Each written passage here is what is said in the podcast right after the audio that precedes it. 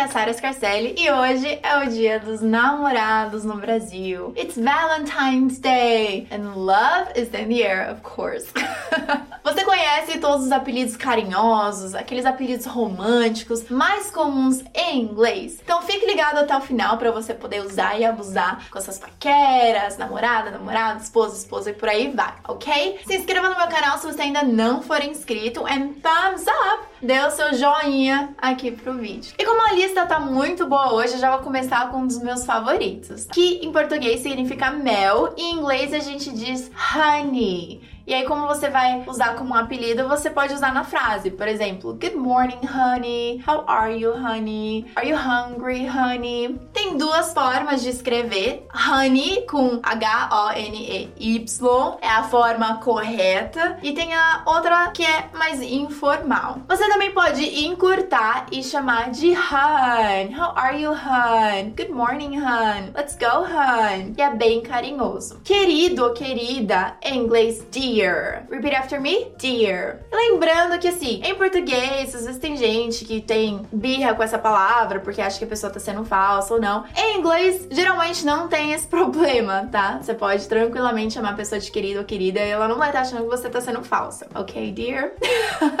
Outra palavra para dear é darling. E eu gosto bastante porque, por ser uma palavra um pouco mais antiga, é, eu acho que traz um pouco daquele. aquilo que é tradicional, assim. Eu gosto bastante da palavra darling, querido, querida. A gente chama de anjo em português, em inglês também tem angel. Angel. Boo! Não é para assustar a pessoa, tá? Você deve lembrar daquela música My Boo, My Boo, My Boo, My Boo.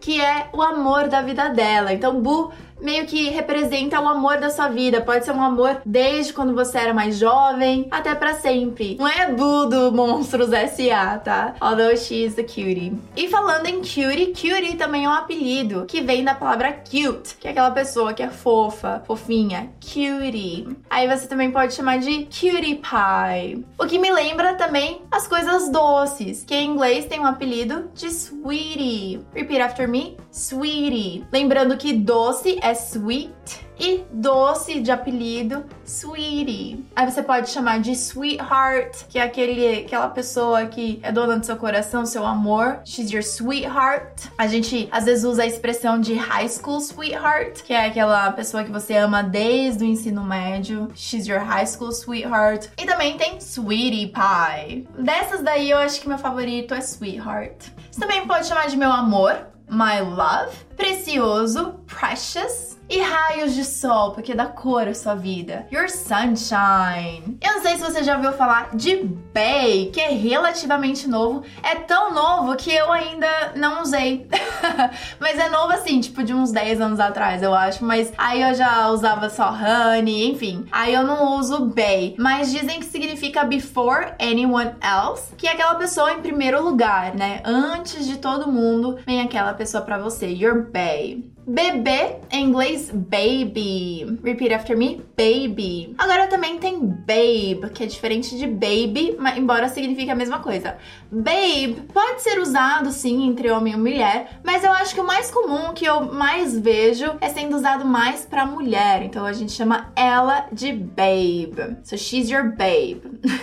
e agora aproveitando um gancho, tem alguns apelidos que são só para ela, só para as namoradas, as esposas, as paqueras, as mulheres tá bem? Então, que nem eu disse, babe, geralmente é mais pra ela. Sugar, sugar, açúcar também sugar. E tudo que é elogio, né? Então, gorgeous, que é linda, maravilhosa, beautiful, e também se ela é uma boneca, doll, baby doll, todos esses apelidos são para elas. E para ele? Para ele, eu gosto muito de hubby, que é um apelido de husband. Então você diz hubby, repeat after me, hubby. Tem alguns que chamam suas esposas de wifey, mas eu não acho que é tão comum quanto o hubby, que eu acho que é mais popular. O famoso handsome, que é bonito, garanhão, bonitão, handsome. Tem também como você pode chamar ela de princess, você também pode chamar ele de prince. Então é importante não se confundir, que eu já vi alunos se confundindo. Então, para elas, princesas, princess, e para ele, príncipe,